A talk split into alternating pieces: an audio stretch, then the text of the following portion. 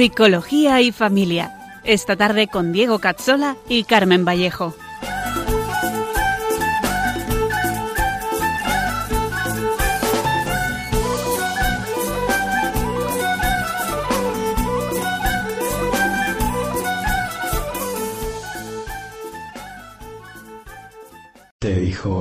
Aceptaste, atrás quedó lo vivido te dio una nueva esperanza, todo encontró su sentido. Y ahora estás... Bienvenidos a nuestro programa Psicología y Familia con Diego Cazzola y con Carmen Vallejo, un programa para profundizar en la psicología humana, la educación y la familia. Hoy continuaremos con la psicología del sufrimiento. En unos segundos empezamos.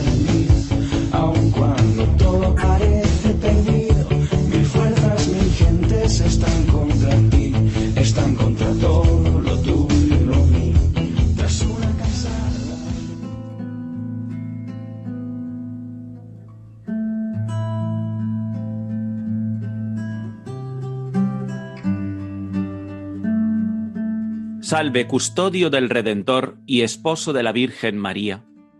A ti Dios confió a su Hijo, en ti María depositó su confianza Contigo Cristo se forjó como hombre. Oh bienaventurado José, muéstrate Padre también a nosotros y guíanos en el camino de la vida. Concédenos gracia, misericordia y valentía, y defiéndenos de todo mal. José, esposo de María, custodio del Redentor, llévanos a María y por María a Dios. Amén.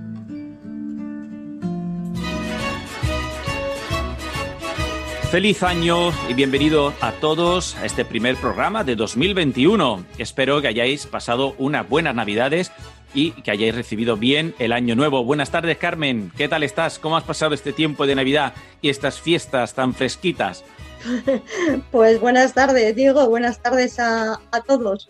Feliz año. Mm, pues muy bien, las hemos pasado muy bien estas fiestas en familia, tranquilitos bueno, tranquilitas, mi hermana y yo, y con alguna familia y, nada, ahora eso, mm, pues nada, soportando este fresquito que nos han mandado del polo por ahí, por lo menos, ¿no? Será que los reyes no tenían, no tenían carbón y nos han mandado nieve.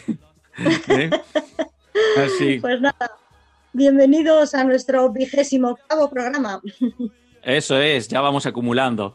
Pues bien, pues esperamos que, este año podamos seguir aprendiendo, reflexionando sobre la radicalidad del hombre, su psicología, de la educación, que, conocemos eh, con su trascendencia y con su vocación real. ¿no? Así eh, que empezamos, si te parece, Carmen. Vamos a ello. Bueno, pues lo primero recordamos que eh, estamos en el año de San José, invitando a nuestros oyentes que se acojan a él, eh, que aprovechen las muchas indulgencias que están a disposición y que son muy fáciles de conseguir.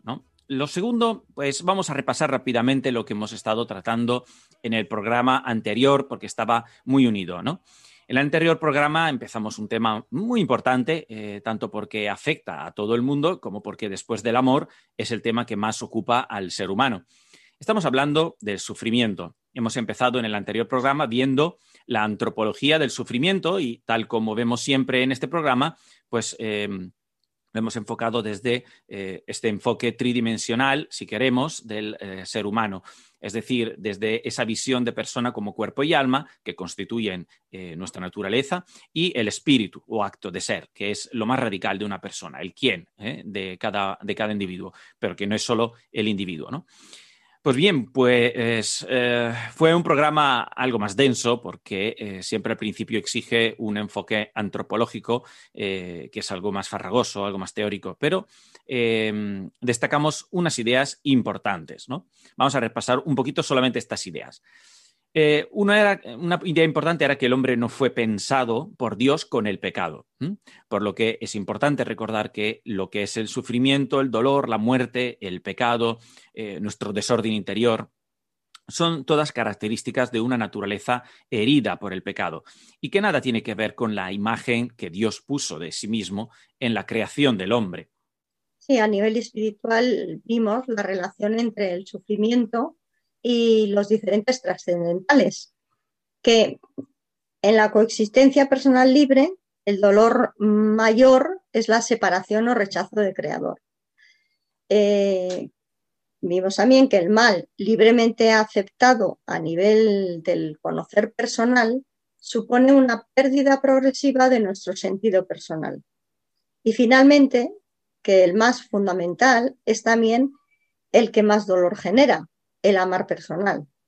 Una herida eh, en este nivel se relaciona con patologías más o menos visibles, con los estados de ánimo y las carencias afectivas. Luego vimos también mmm, los sufrimientos que surgen de problemas en la formación del yo, el, el, yo ideal y el yo real. ¿no? El primero, el yo ideal, pues se relaciona con, con la idealización de quienes, de quienes somos, perdiendo de vista nuestra verdadera dimensión personal, que solo se descubre eh, pues a la luz del conocer personal. Y en el yo real vimos sus dos vertientes, la superior y la inferior. También vimos que el mal no es nativo, es decir, que podemos evitar que entre en nuestra intimidad, nuestro nivel espiritual, ¿no? nuestro corazón más profundo. Ahí podemos impedir que, que entre.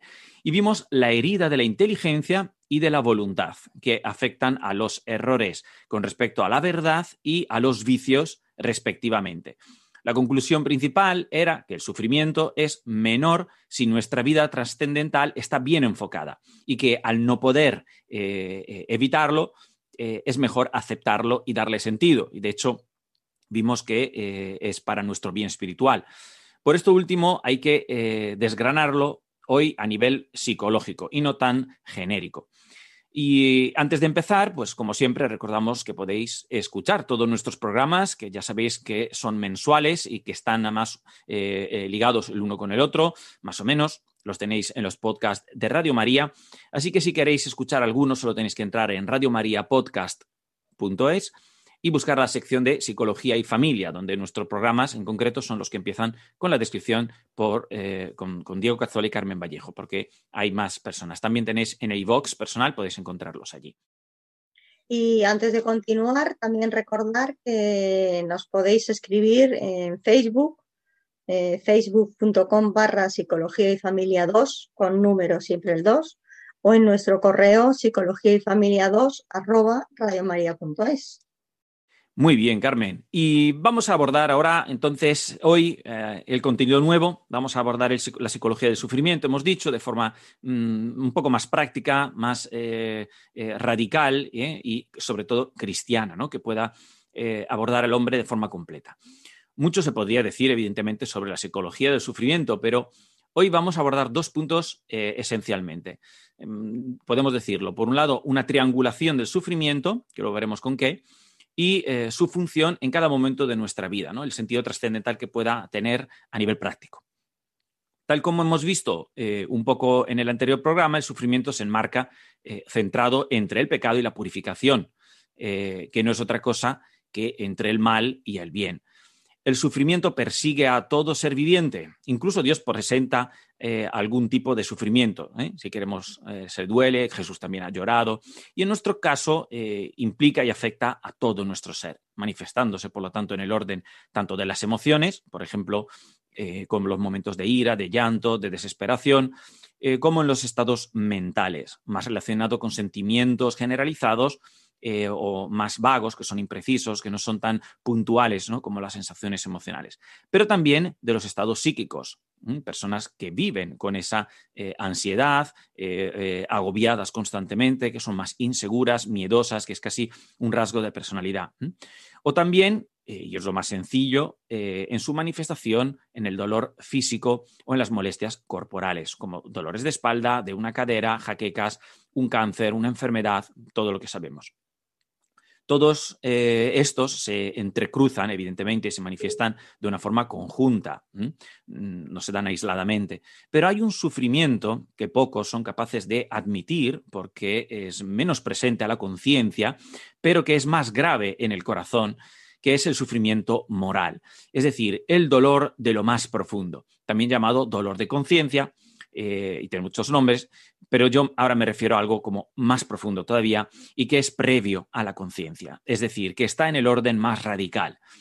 Cuando sabemos eh, que lo estamos haciendo muy mal o simplemente eh, el vivir con esa sensación de no saberte hijo de Dios esperando, esperado y amado por el Padre. algo que lleva a vivir de forma cada vez más animal y, que cada uno vivirá según se resista a la llamada de la naturaleza eh, que pretende responder a la natural e intrínseca llamada al amor, a la entrega y a la verdad. Es esa huella que Dios ha dejado a todos en el corazón y que al desatarla pues genera turbulencias interiores muy grandes, eh, como veremos hoy. Sí, desde cada dimensión de nuestra naturaleza se identifican orígenes distintos del sufrimiento. Así que eh, el origen físico pues es el más fácil de conocer y de tratar, ya que es lo que ocurre al cuerpo.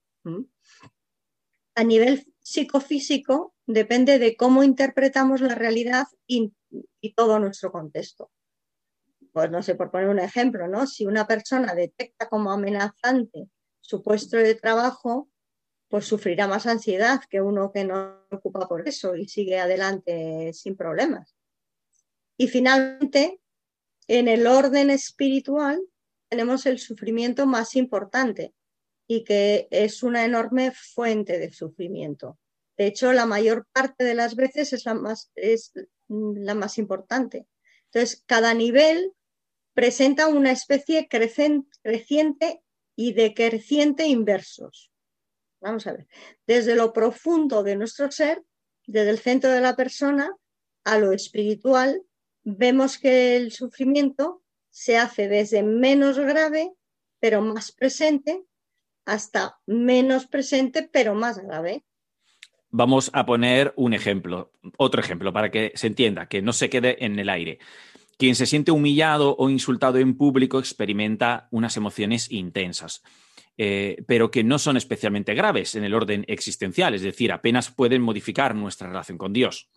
Sin embargo, quien está objetivamente en pecado mortal, porque trabaja, por poner un ejemplo canónicamente claro y meridiano, en una clínica abortista voluntariamente, pues experimentará un alejamiento de Dios que generará muchos más problemas, no solo en la relación con Dios, sino también por resonancia, que es una palabra que ya utilizamos en anteriores programas, eh, eh, a la naturaleza humana, es decir, a nivel psíquico y físico. Sin embargo, esta situación no se notará de forma especialmente aguda a nivel sensorial.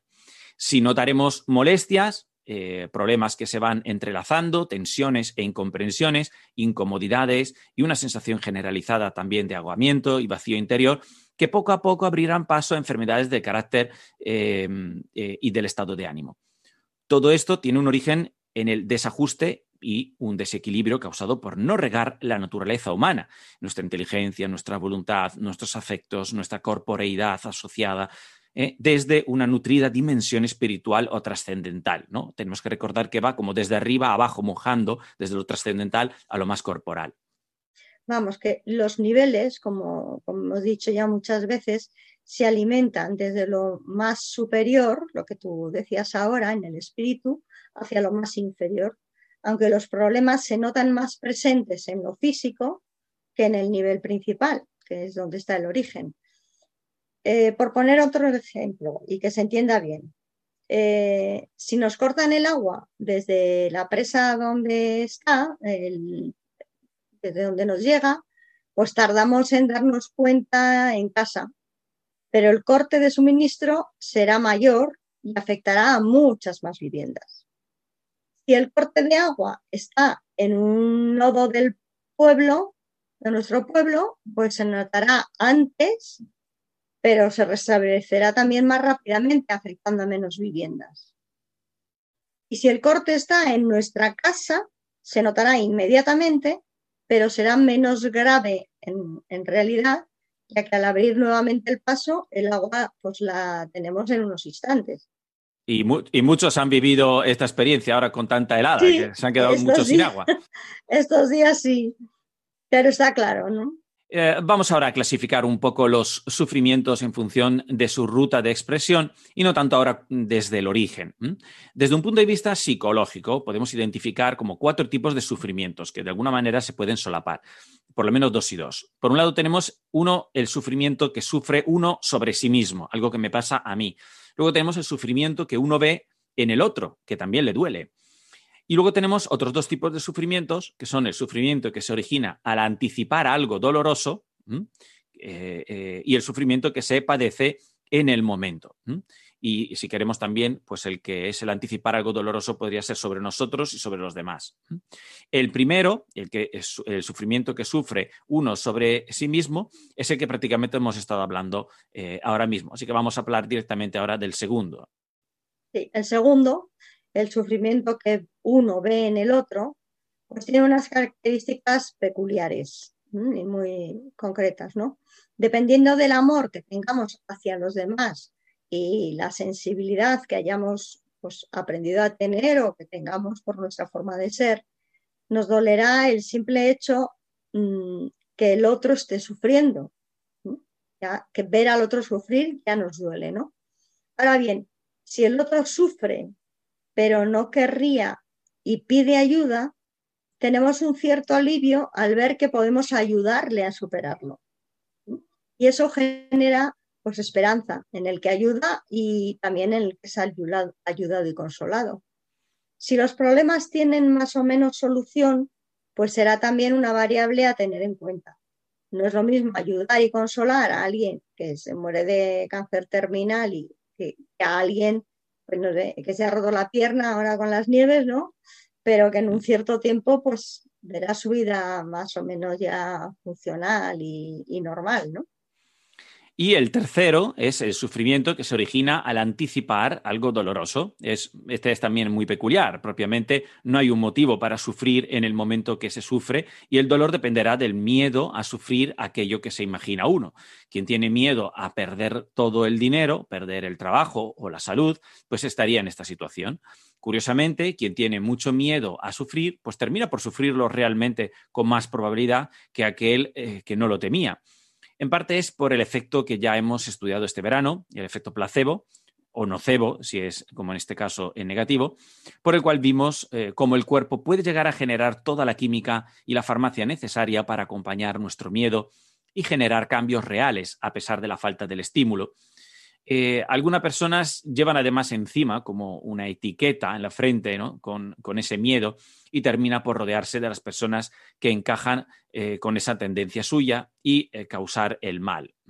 Por poner un ejemplo, pues tener tanto miedo a ser despedido del trabajo que al final pues rendimos realmente menos porque no nos centramos y al final nos despiden. Es un poco la profecía también autocumplida, de la que hablamos también en otros programas anteriores. Con esto podemos entender que es mejor ser positivo eh, y no darle muchas vueltas a lo malo que nos pasa eh, o que nos puede pasar y así evitar atraer por ese mismo miedo eh, sobre nosotros ese mal. Mm, por contra, tenemos el sufrimiento que se padece en el momento, es decir, no el que nos imaginamos o prevemos y que puede coincidir con el primero que vimos, que era el sufrimiento sobre uno mismo. Este, el sufrimiento que se padece en el momento, y el anterior se entrelazan y potencian en muchos casos. En ocasiones se pueden mezclar todos. Vamos a poner también un ejemplo claro en el que se relacionan todos. Eh, muchos oyentes recordarán eh, porque fue una noticia que nos impactó mm. mucho a todos, yo me acuerdo perfectamente, eh, que el 12 de agosto del año 2000, mm, el capitán mm, Gennady Petrovich Liachin, no sé si se pronuncia bien así, pero comandante del submarino nuclear ruso K-141 Kursk, eh, dio la orden de disparar dos torpedos de salva impulsados por peróxido de hidrógeno. Eh, el problema fue que estos explotaron y se, hundió el submarino con los 118 marineros dentro. A esta explosión sobrevivieron 23 y se refugiaron en el noveno compartimento. En un intento de conseguir oxígeno, ellos provocaron una explosión que a su vez consumió parte del que ya tenían y mató a varios de ellos. Eh, como los dieron negligentemente por muertos, porque dieron por hecho que no había sobrevivido ninguno, pues los dejaron morir.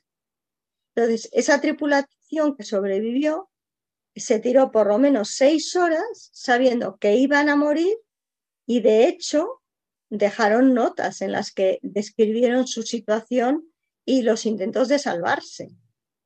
Entonces. es tremendo, ¿eh? ¿eh? Yo recuerdo que estaba en la carrera cuando estaba, estaba estudiando yo psicología cuando eh, leímos sobre esto y, me llamó muchísimo la atención porque tiene que ser realmente muy duro pues ver la muerte con mucha claridad ¿no? y no poder ni adelantarla ni retrasarla, digamos.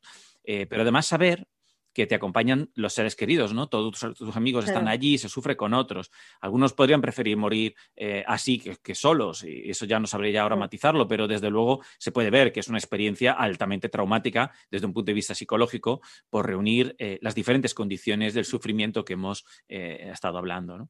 Ahora bien, ¿qué podemos aprender un poco de todo esto? Bueno, pues yo diría una cosa, no podemos apenas manipular ni mucho menos controlar el momento de la muerte o de las enfermedades. Y un error que cometemos cada día es el de pensar que no es día de muerte hoy, pero en realidad no sabemos ni cuándo, ni cómo y tampoco el por qué nos atribuimos una continuidad eh, en el tiempo eh, que no existe y que es un don de Dios con una finalidad que aunque sabemos eh, que es siempre buena, pues evidentemente no siempre es tan fácil de entender y es bastante misteriosa. Tampoco podemos controlar lo que nos hace sufrir y esta vida está llena de sufrimiento, siendo el más importante el que nos lleva a morir a, cada uno, en definitiva, ¿no? porque antes o después todos moriremos. Pero para responder a esta pregunta, yo haría otra previamente, que es ¿para qué el sufrimiento? ¿Vale? Entonces, como decíamos antes, el, sufrimiento está vinculado al pecado y a la purificación. Entonces entramos ahora a analizar un poco esta triangulación. ¿Qué ocurre cuando no hay sufrimiento alguno? Eh, pues que aumenta la sensación de bienestar, ¿no? Aumenta la sensación de, bienestar, de autonomía, nos sentimos más independientes, aumenta el control que tenemos sobre el medio eh, o la percepción que tenemos sobre el medio, sobre nosotros mismos, aumentan eh, las aspiraciones, queremos hacer más cosas, y el hombre se crece hasta creerse incluso Dios. Así empieza a buscar eh, más placer el hombre y buscando más comodidades sin satisfacer nunca el deseo, ¿no? Y crece, por lo tanto, en, soberbia, en egolatría narcisista, y eso le pasa también a las sociedades. ya, ya, vemos que ese camino no ayuda al hombre, por lo tanto, a volver humildemente a Dios y reconocerle como su creador. Así que de alguna forma el dolor y el sufrimiento nos purifican y preservan de crecernos, nos mantienen necesitados de Dios por medio del sentido, de qué sentido tiene el sufrimiento. Siempre el hombre se pregunta el por qué y busca ayuda y se humilla cuando lo necesita. Pero si está todo bien, no se plantea otro camino que el, eh, que, le, gusta. Sí, se, se estanca ahí en donde está, ¿no? Pero bueno, por otro lado, la aparición del sufrimiento abre la posibilidad de luchar para superarlo y buscar consuelo.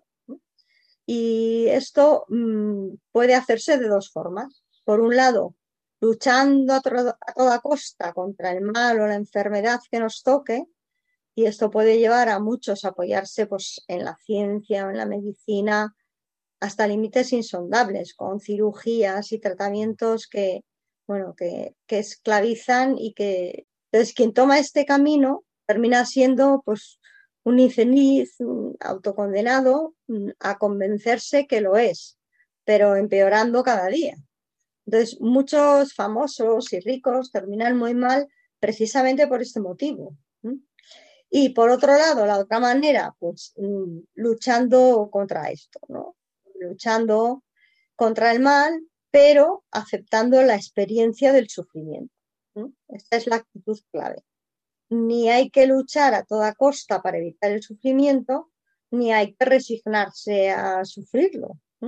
El camino que nos enseñó Jesús es el de, pues esa estupenda frase que se recoge en el Evangelio de San Mateo, ¿no? Que el que quiera venir conmigo, que se niegue a sí mismo, que cargue con su cruz y me siga, ¿no? Si uno quiere salvar su vida, la perderá, pero el que la pierda por mí la encontrará. Y aquí está, en realidad, Carmen, escondido efectivamente la clave de la psicología del sufrimiento, ¿no? el, camino del cristiano y de todo hombre. Evidentemente, eh, se basa en esos tres pasos: negarse a sí mismo, cargar con nuestra cruz y seguirle. Eh, yo diría que el negarse a sí mismo, es decir, renunciar a vivir para, uno mismo y buscando su propio placer y felicidad, eh, parece fácil de comprender, pero no es así. Esto implica que, por ejemplo, al, casarte, eh, pues no sé, ya no importa eh, tu necesidad de jugar al pádel con tus amigos, el gusto de tomarte un café tranquilo con alguien, seguir esquiando en febrero, leerte los libros que te gustan cuando te apetece, tenerte un rato puede que a veces eh, se consiga y eh, lleguen esos momentos, ¿no? Pero ya no será lo principal, ¿no? Deberá ser estar, digamos, como supeditado a otros objetivos que serán pues, los que están relacionados con la coeducación con el otro, ¿no? Con el esposo o la esposa, dependiendo. Para con los hijos, para llevar adelante la casa, para eh, dar el ejemplo como padre, como madre, para escuchar a tus hijos, para hablar con ellos, leerles un cuento, estar con ellos, aunque sea solo con silencios. Entonces te tienes que negar a ti mismo. Eso solamente es un ejemplo, pero hay muchos negarse a sí mismo. Luego está lo de cargar nuestra cruz. El, siguiente paso es cargarla, ¿no? Abrazarla, amar nuestra cruz.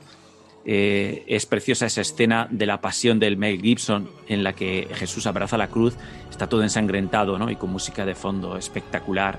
Eh, le dice su madre, lo ves madre, yo hago nuevas todas las cosas.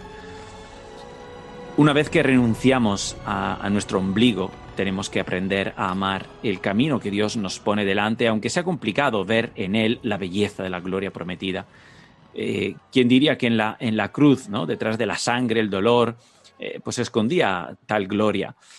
Pues tenemos que conseguir aceptar los sacrificios y las durezas del día a día, anteponiendo a los demás, el prójimo, eh, a nosotros mismos. Y como tercero, pues tenemos lo de seguirle, ¿no? Pues después de las condiciones de negarse a uno mismo y de tomar la cruz, pues sí que podemos empezar a seguir a Jesús, ¿no? Es decir, ser cristiano es, incompatible con el vivir para uno mismo, con el evitar las dificultades de esa renuncia, ¿no? O pretender ver la gloria aquí en la tierra. Aquí somos sembradores. Todos los que ansían ser reconocidos, ser famosos, conseguir más dinero del que se necesita para ser santo y honrado, conseguir ser importante, aplaudido, incluso recordado. Todos estos están atrapados por la vanidad y la vanagloria.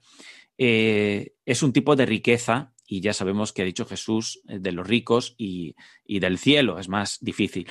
Hay gente que tiene esa, situación y la tiene que poner al servicio de los demás, pero quizá lo más peligroso es para aquellos que ansían y buscan ese tipo de, de riqueza, ¿no?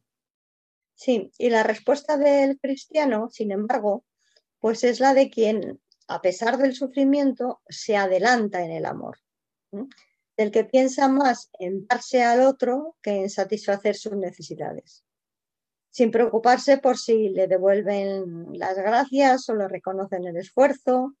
Dios sabe lo que acontece en el secreto de nuestro corazón, o sea, Dios es el que realmente nos, nos conoce hasta lo más profundo, ¿no? Pero ese trabajo es indispensable para llegar puros a la hora de rendir cuentas tras nuestra muerte. Solo el amor puro es el que entra en el cielo y esto es lo que nos debe preocupar. Trabajar nuestro corazón para ser un humilde siervo de todos, ¿no?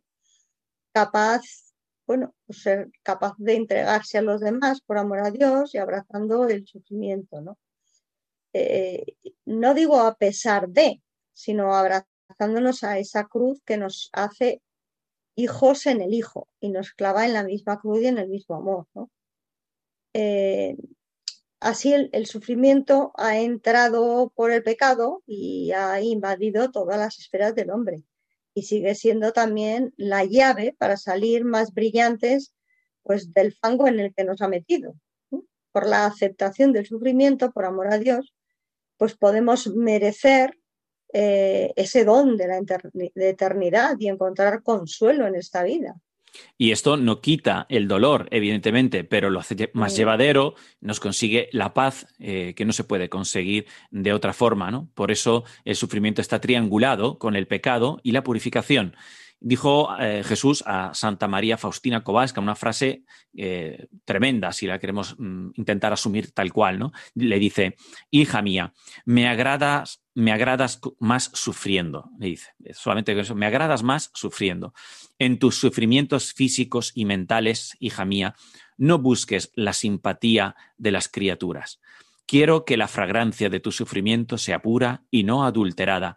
Quiero que te separes no solo de las criaturas, sino también de ti misma, de nuestras necesidades, ¿no? Cuanto más amarás el sufrimiento, hija mía, más puro será tu amor por mí.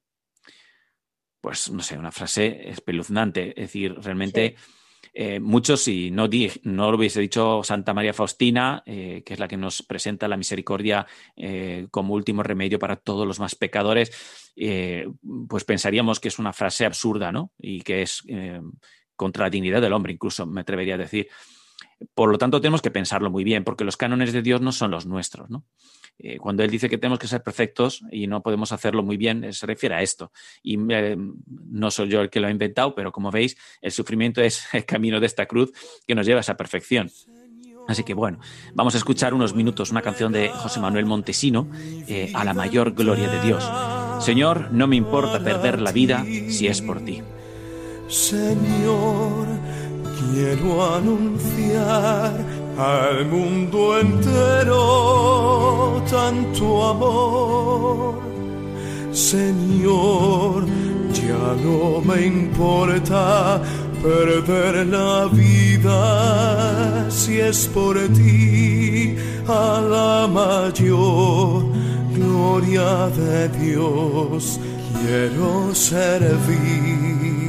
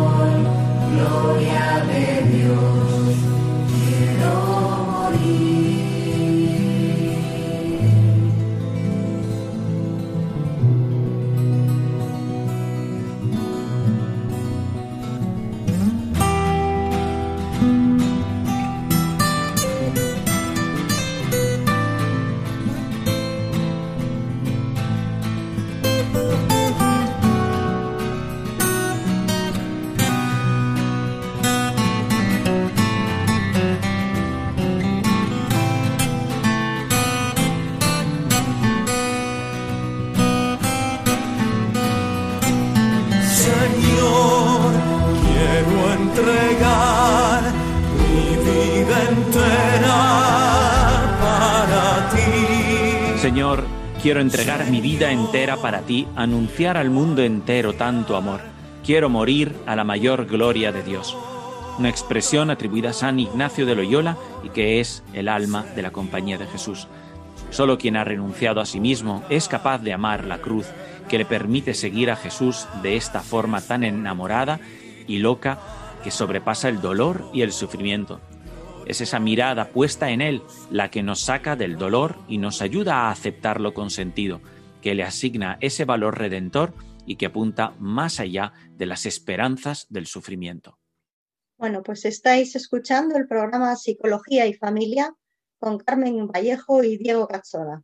Hemos estado presentando la psicología del sufrimiento y hemos visto cómo está vinculado con el pecado y con la purificación y cuáles son las formas de enfrentarnos psicológicamente a él.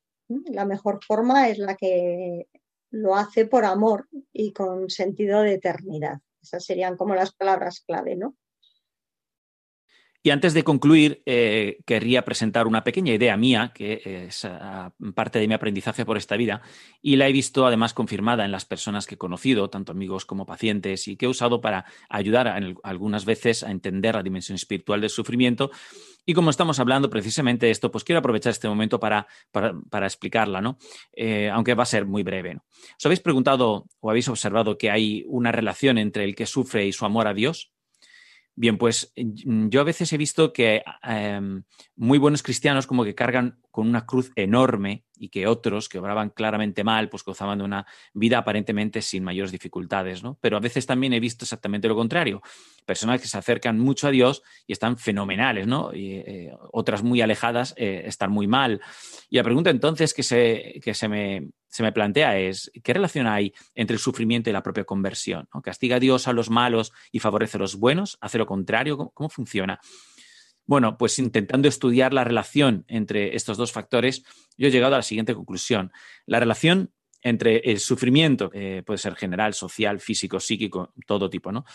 Y la cercanía a Dios, que podemos llamar ascesis, que es el camino hacia Dios, ese eh, que cuesta y que implica eh, un crecer en las virtudes, un abandonarse a uno mismo para darse totalmente al Señor, allí donde eh, ha sido llamado, pues es una relación como en U. Si hacemos una gráfica sale como una U.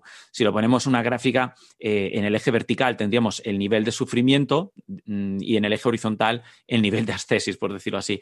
Entonces, juzgar el nivel de ascesis de una persona es realmente muy complicado porque es juzgar prácticamente su corazón. Por eso digo que es una teoría y que las comprobaciones son muy subjetivas, pero em, con el tiempo se me, ha, se me ha vislumbrado bastante veracidad. ¿no?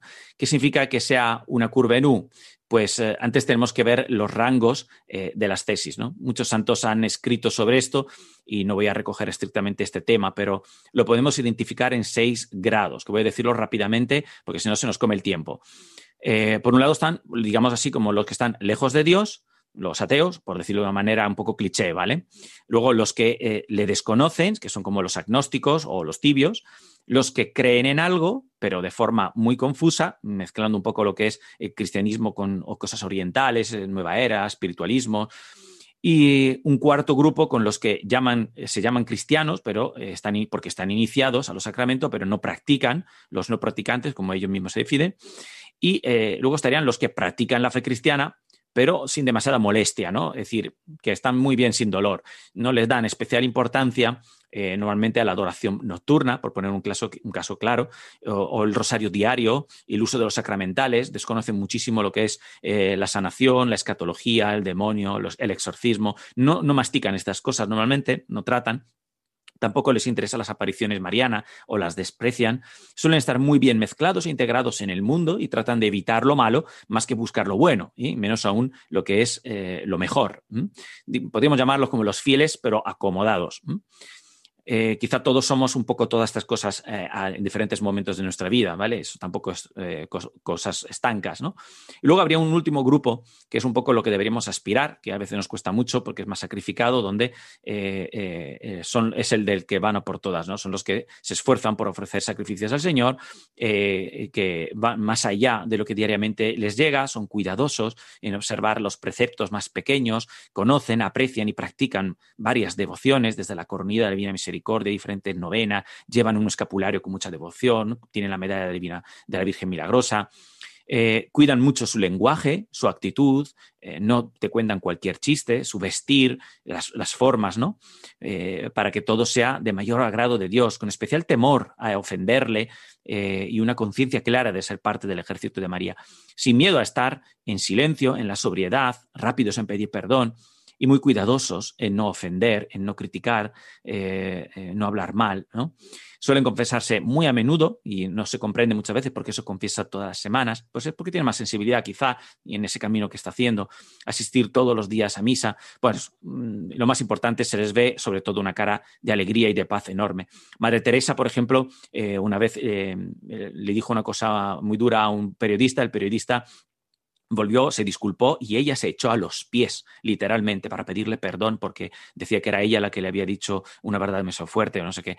Bueno, pues es un ejemplo, ¿no? De, que para, la mayoría, incluso para mí, digo, exagerado.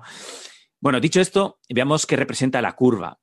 Al ser en U, el principio constatamos como bastante sufrimiento, pero el proceso de conversión trae una cierta eh, disminución de los problemas digamos que quien empieza un proceso de conversión va poco a poco mejorando, ¿no? encontrándose como más cómodo. Los primeros pasos de recién convertido, por ejemplo, son estar cargados de emociones, de lágrimas, como que el Señor nos alivia para empezar bien el camino. ¿no? Poco a poco se llega a una situación en la que se es testigo alegre, sin apenas demasiado sufrimiento se cuesta, pero curiosamente con el paso del tiempo el Señor como que va permitiendo que se cargue eh, eh, nuestra mochila y la cruz va como apareciendo. ¿no? En parte es porque se envejece y se madura, porque mi opinión es sobre todo porque el Señor nos pule eh, y nos, nos, aquilata, ¿no?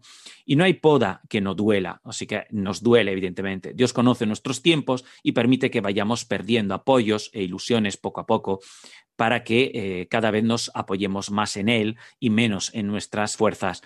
Eh, nos hace fuertes en nuestra debilidad. Del mismo modo que existe el amor romántico, que da fuerza a la relación, pero que no deja ver la crudeza de algunos defectos eh, ¿eh? y el Señor pues, nos visibiliza poco a poco las impurezas de nuestro corazón para que seamos cada vez más suyos y llevemos eh, al extremo lo único que se puede extremar, que es el amor a Dios. Una pregunta, Diego. ¿Y los que no quieren empezar ese proceso de conversión? Porque no todos empiezan a crecer en la fe. Muchos sabemos que eligen rechazar el camino de la fe. Bueno, pues Claro, evidentemente no todo el mundo se deja llevar eh, por este proceso y muchos se resisten a abandonarse a la acción del Espíritu Santo, eh, no le dejan mandar y, quieren mantener eh, por lo menos cierto control sobre su vida. Así que algunos no empiezan el camino y otros se quedan estancados en alguna fase de este proceso. lo curioso es que avanzar en este proceso implica al principio un descenso de los problemas ¿no? y una cierta simplificación, digamos, de ese sufrimiento. Pero con el tiempo este vuelve a crecer eh, la gran diferencia es que el primero es como odiado y evitado y el segundo tipo de sufrimiento, cuando la U empieza a subir, el segundo es fruto de un amor que hace que se abrace esa cruz, ¿no? Ya la acogemos. Es una entrega que no se puede comprender si no se ha, si no se ha visto eh, a alguien en esa fase, ¿no? O si no se ha experimentado, por lo menos. De hecho, quien no esté en esa fase no puede comprender, por ejemplo, cómo Santa Clara ayunara pan y agua todos los días del año, ¿no? Excepto Navidad, o cómo los pastorcillos de Fátima eh, llevaran cuerdas ¿no? con nudos eh, para, sufrir ¿no? bajo la ropa para ofrecer ese dolor a la Virgen. Mm, pueden parecer prácticas extremas o que no van con nosotros y para muchos son incluso exageraciones patológicas. Sin embargo, es, eh, solo porque tememos realmente abandonarnos mm, a nosotros mismos, ¿no? a, este, a este punto, ¿no? a esta entrega a Dios. Llegar hasta el final de las tesis no es ni fácil ni difícil, simplemente es imposible. sin la gracia de Dios es imposible pero hay que pedirla, hay que trabajar nuestro corazón, así como eh, un escultor pues talla su piedra eh, o un gimnasta prepara su cuerpo. ¿Y qué pasa con los que no empiezan un proceso de conversión? Pues es un misterio que no, creo que vaya a resolver yo aquí en dos minutos, pero eh, yo veo que el Señor no deja de llamar a todos, ¿eh? Eh, aunque a cada cual con grado diferente. A veces por llamar con demasiada fuerza se puede provocar un mayor rechazo al Señor. al señor ¿no? Él conoce bien esta psicología herida por el orgullo y por el, y por el pecado. Dios hace algo parecido con nosotros a, a, a ver, a veces cuando intentamos ayudar a, unas personas eh, em, eh, a entender algo, cuanto más insistimos nos damos cuenta de que eh, más nos rechazan, ¿no? Con los adolescentes es muy típico. Pues algo así, algo así le pasa a alguna gente, ¿no? Que hay personas que el Señor no les pide más porque sabe que si no se van a echar para atrás y espera que por la propia vía natural, pues de alguna manera despierte, ¿no? Bueno, pues era solamente dar unas pinceladas. Igual lo, retocamos un poquito si hacéis alguna pregunta eh, para el próximo programa. Pues muy bien, una vez compartida ya esta reflexión mía sobre la curva del sufrimiento, pues vamos a pasar a nuestra siguiente sección, Carmen, que ya nos estarán esperando. Nuestra sección para crecer. Vamos a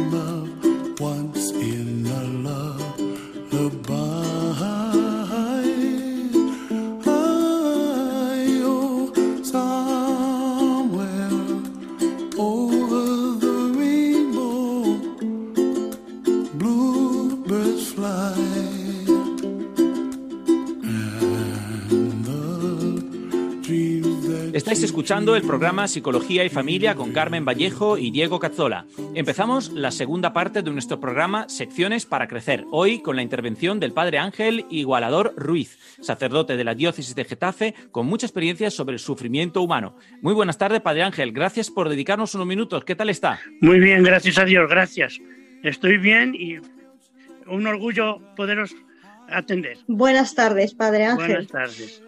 El padre Ángel, eh, como decíamos, es sacerdote diocesano de Getafe y es capellán del centro de Basida en Aranjuez, así como prácticamente eh, capellán también de la residencia del Deleite, ¿verdad, padre Ángel? Sí, sí, así es. ¿Y qué, ¿Qué- hace, padre, padre Ángel? ¿Qué hace en el centro Basida? ¿Qué, qué hace, ¿Qué es el centro Basida? Bueno, el centro de Basida es un centro de atención a todo el que no tiene nada. ¿eh?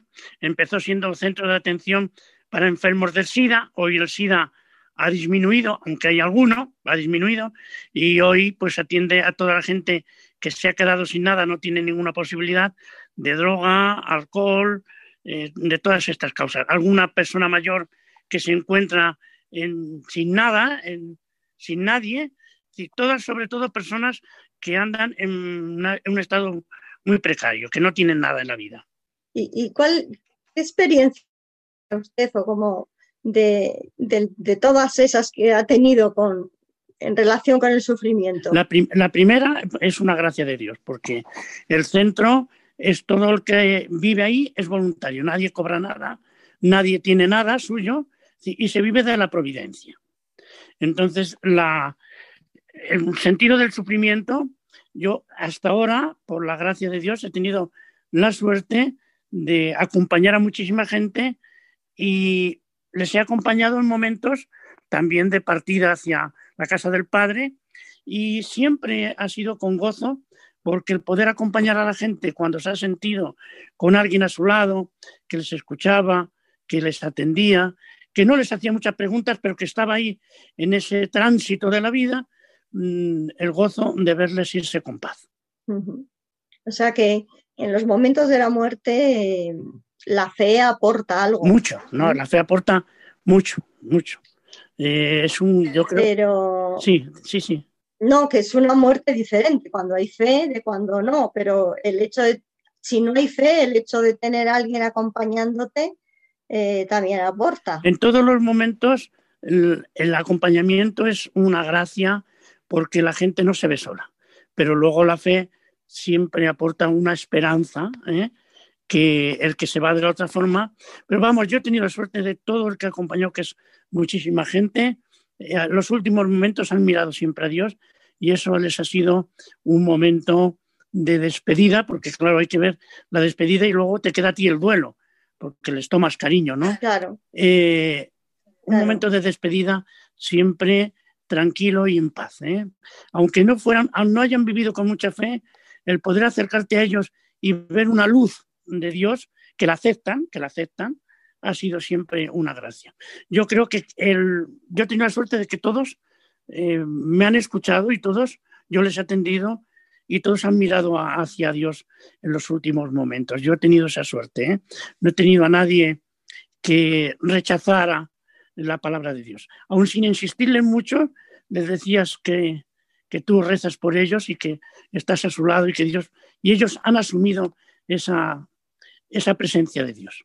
debe de ser muy, o sea, una experiencia muy mm, como gratificante, no a nivel personal, Sí. sino eh, o a nivel personal también, Sí, claro, también. pero a nivel espiritual, ver a la gente que se va así, a la familia, al resto de los familiares, por ejemplo, verles que se van eh, así, mm, les puede llegar a cambiar la perspectiva de lo que, de lo que están viviendo, que no, no deja de ser un momento doloroso.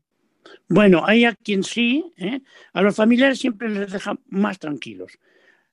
Eh, De que lleguen a, a ellos a una transformación, eso es más difícil. Es como los Sí, milagros, de, sí. los milagros de Jesús. Muchas veces les hacía a toda la gente despertar, pero luego no seguían. El milagro no da la fe. Mm. Y ellos han quedado más Pero sí se quedan más Sí, tranquilos. sí, mucho más tranquilos, confortados de haber mm, visto cómo su familiar se despedía con paz. Eso les ha dejado a ellos una paz inmensa. Luego, la fe, como hay que vivirla diariamente, no es un depósito, hay que vivirlo. La fe hay que practicarla. Es algo que hay que vivir con Jesús diariamente. Y vivir diariamente, eso ya eh, cuesta más, porque el convencimiento interno de la experiencia de Dios, mucha gente no la tiene. ¿sabes? Pero de todas maneras se acompañó a Claro. mucha gente sin familias, porque este centro hay mucha gente que ya está desde Sí, eso le iba a comentar yo, que luego habrá mucha gente que, que estaba sola. muchos, muchos mueren solo. Aquí o en la residencia también, ¿eh? Hay quien muere solo y tienes que ir tú a acompañar a, al- a darle sepultura, le tienes que acompañar solo, ¿eh? Solo con alguien que te acompañe a ti, La residencia que es, la residencia es de ancianos de ancianos. o de, No, no, de de ancianos. ancianos, de ancianos, de ancianos. Yo en todas las residencias que he estado, en Leganés estuve en una, en Aranjuez estuve en la que hay de la comunidad y ahora estoy en esta, que es mitad eh, privada, mitad mm, subvencionada. Eh, En todas las residencias son de ancianos, son de ancianos. Y otras situaciones de sufrimiento eh, que no sean del momento de la muerte, Bueno, mira, aquí en el centro, cuando esa gente que se encuentra sin nada, sin nada, que a lo mejor han sido, que me imagino yo que habrá tenido casos sí, sí, de sí, gente que han tenido una vida normal y corriente con su casa, su tal, y, y por las circunstancias que sean se han encontrado sin nada. Mm, Ese también supongo yo que es un momento de un sufrimiento. Sí, ese, ese caso se da ahora diariamente, porque este caso se da diariamente, porque yo donde estoy toda la gente ha perdido su familia, o por lo menos ahora ya no tiene unas relaciones como las que tenía cuando vivía normalmente con ellos. Algunos las vuelven a recomponer un poco, entonces esa gente sufre. Cuando llegan los momentos pues, de un cumpleaños, hay ratos en que ellos recuerdan y echan de menos su familia, que han perdido o que ya no la tienen, bien sus hijos, porque se casaron y han destrozado el matrimonio por la droga o por el alcohol, viven solos y entonces siempre sufren porque eh, añoran a aquella familia o a aquellos hijos que muchas veces rompieron con ellos y hoy ya no tienen relaciones con ellos. Y si la tienen, la tienen muy lejana o si se van acercando, pues bueno, eso es un, algo que les reconforta, pero vivir con tu familia ya destrozada eh, o lejos de tus padres siempre es un, un sufrimiento. Pues tienes las navidades, por ejemplo, estas navidades que han sido muy especiales porque a los centros no ha podido venir nadie por lo de la pandemia, hay una añoranza del- de la persona querida. La hay en los que no hemos podido estar y tenemos familia porque hemos tenido que vivir un poquito lejos y se ve cómo ha sufrido la gente hoy, pues aquellos que la tienen ya perdida y que añoran, los echan mucho de menos, sí. Muchísimas gracias, Padre Ángel, eh, por, por este, por este tiempo, por este testimonio. Le vamos a encomendar mucho en su labor y vamos a encomendar mucho, sobre todo, a todas esas personas que han pasado estas Navidades solas, eh, todos los que están muriendo solos, ¿no? para que por lo menos tengan el consuelo de eh, un capellán, de un sacerdote que les Sí. pueda orientar, que les pueda acompañar, ¿no? como decía, que es muy importante para dar serenidad un poco a ese momento tan difícil y tan importante. Pues muchísimas gracias también por su labor, porque es muy importante. Gracias a vosotros. Gracias, Padre Ángel. Gracias a vosotros, muchas gracias, ¿eh? Y un abrazo a todos. Un abrazo. Muchas gracias. Adiós, un beso fuerte. Abrazo tu amor que no entiendo. Sé que sanaré a su tiempo. Bendito seas, Señor, en tus brazos dormiré. Descanso en ti. Descanso en ti. Descanso en ti descanso en ti.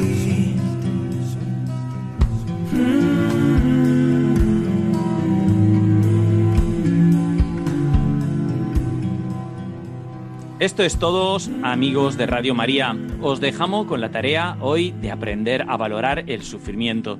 Si bien es legítimo tratar de apartarlo de nuestra vida, más importante es pedir la gracia para amarlo, cuando así lo dispone la voluntad de Dios.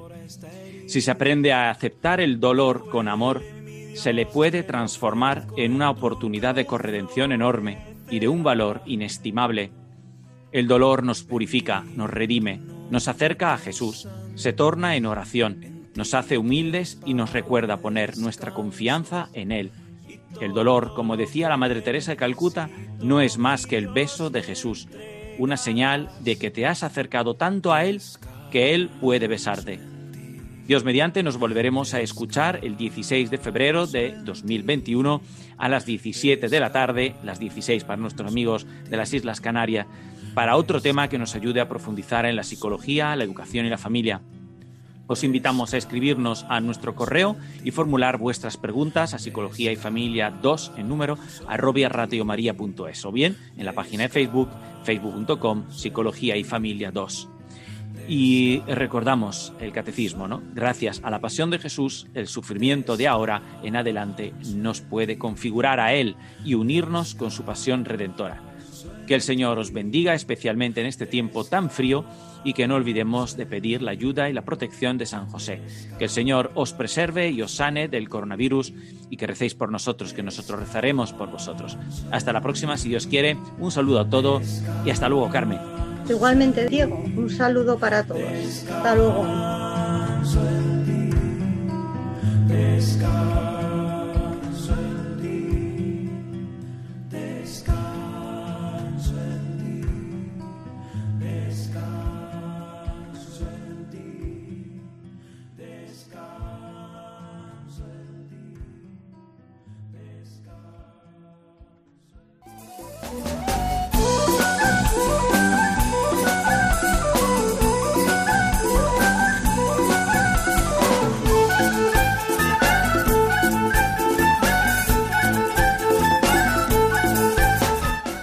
Han escuchado Psicología y Familia, esta tarde con Diego Cazzola y Carmen Vallejo.